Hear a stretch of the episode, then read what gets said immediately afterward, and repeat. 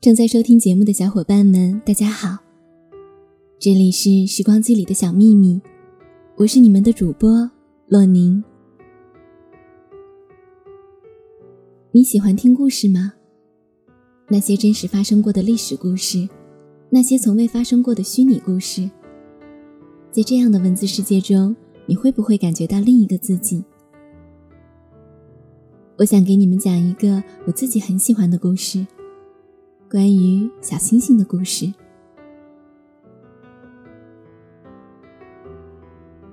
在离天河不远的地方，并排有三颗小星星。说来也巧，这三颗小星星是同月同日同时生的，可它们彼此都不一样。一颗是蓝色的，一颗是红色的，第三颗最小，似乎没有什么颜色。只有一点微弱的可怜的光。每当太阳落山时，三颗小星星就各自坐在出生的地方，放射着光芒。但是在天黑以前，有一件事儿，这些小星星一定要做。什么事儿呢？就是他们必须要从天河里打来第二天做早饭用的水。若不这样，万一遇到夜间下雨，会把干净的水弄浑。那样就不能用来做饭了。一天傍晚，三颗小星星各自拎着一只小水桶到天河边上去打水。三颗小星星并排站在天河池上，眺望着美丽的晚霞和映在水里的彩云。它们小心翼翼地打满了水，红艳艳的晚霞映在水桶里。啊，好美啊！真的，好像云彩燃烧起来了。嘿，我的桶里也是。三颗小星星一面说话，一面离开河边，不时瞟着自己的水桶。快到家了，晚霞的余晖、美丽的云彩都从水桶中消失了。不过，随着夜幕降临，桶中的水面上又发出了光彩，这是星星们各自的身影。瞧那星星们一张张的小脸，非常漂亮。在红星星的水桶里印着红脸，在蓝星星的水桶里印着蓝脸。可是，在第三颗星星的水桶里，好像没有什么光亮，只印着一张冰冷的脸。瞧，我的脸多像一块蓝宝石呀！那我的和红宝石一模一样。两颗星星肩并着肩，兴高采烈地边走边说。第三颗小星星默默地跟在他们后边。不一会儿，他们来到了三岔路口。这儿有一棵老树，他们发现树根下有一个黑乎乎的东西在蠕动。三颗星星停了下来。啊，原来是喜鹊！你怎么上这儿来了？它怎么了？红星星和蓝星星把水桶抱在胸前，伸长了脖子观望。喜鹊躺在地上，双脚弯曲，两眼紧闭。仔细一瞧，原来它浑身沾满了污泥。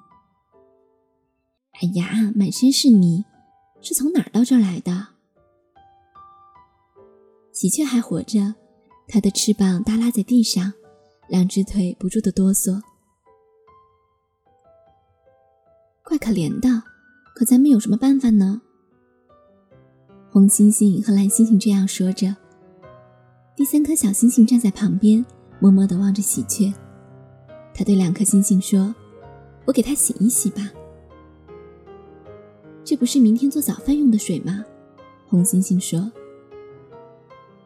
第三颗小星星不听，他走进喜鹊，放下水桶说：“你弄成这副样子，怎么能飞呢？”想飞也飞不起来。小星星说着，一捧一捧的把水浇在喜鹊的脸上。红星星和蓝星星彼此看看，站在一边一声不响。这时天色渐渐黑了，星光更加明亮。他俩想早点回去，放出比其他星星更加耀眼的光芒。咱们先走吧，蓝星星说。好，咱们先走。红猩猩说罢，便和蓝猩猩一起走了，留下了小星星。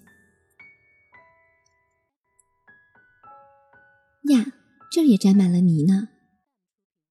小星星自言自语地说着，用指尖轻轻地把喜鹊眼眶里的泥沙弄干净，用水冲洗着。喜鹊渐渐地恢复了元气，它挺了挺身子，一下就睁开了眼睛。从喜鹊的眼里闪射着金色的光芒。第三颗小星星大吃一惊，目不转睛地盯着喜鹊，那金色的光芒越来越强烈，令人目眩。接着，喜鹊抖动了一下翅膀，意味深长地叫了一声，一下子飞了起来。再见，小喜鹊，小心点飞呀！小星星亲切地叮嘱着。喜鹊的眼睛里放射着耀眼的光芒，迅速飞去了。天已黑尽，可小星星还得再到天河重新去打水。他拎着空桶，急急忙忙地向天河走去。在那广阔的河畔，这个时候已经没有人来打水了，四下静悄悄的。小星星摸着黑，打满了一桶水，又急急忙忙地往回赶。天虽然很黑，但幸好这条路他很熟，没有跌跤。他走着走着，突然发现小水桶里闪着一颗金色的星星。啊，这是什么呀？小星星高兴地失声叫嚷着。他停住脚步，仰望天空，寻找着这颗金色的星星，却怎么也找不到。因为这颗星星就是他自己呀。这颗金光闪闪的星星非常好看，它的光芒并不是从他的脸上或身上放射出来的，而是从他善良的心中放射出来的。请你抬头看看日落以后的天空。在那无数的星星中，你只能看到这颗金光闪闪的小星星。你喜欢这个故事吗？记得曾经读过一句话：“清白的良心是一个温柔的枕头，枕着这个温柔的枕头，我们得以安然入睡。”洛宁希望你的善良可以带给你夜夜美梦。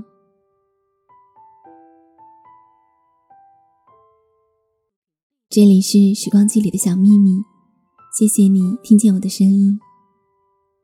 如果想要和主播互动，欢迎在新浪微博搜索 “nj 洛宁”。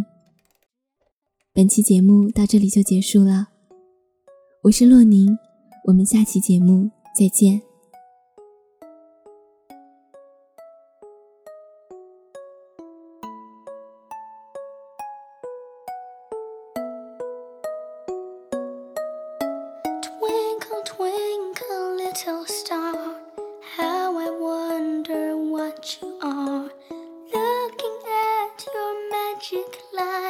watching over us tonight.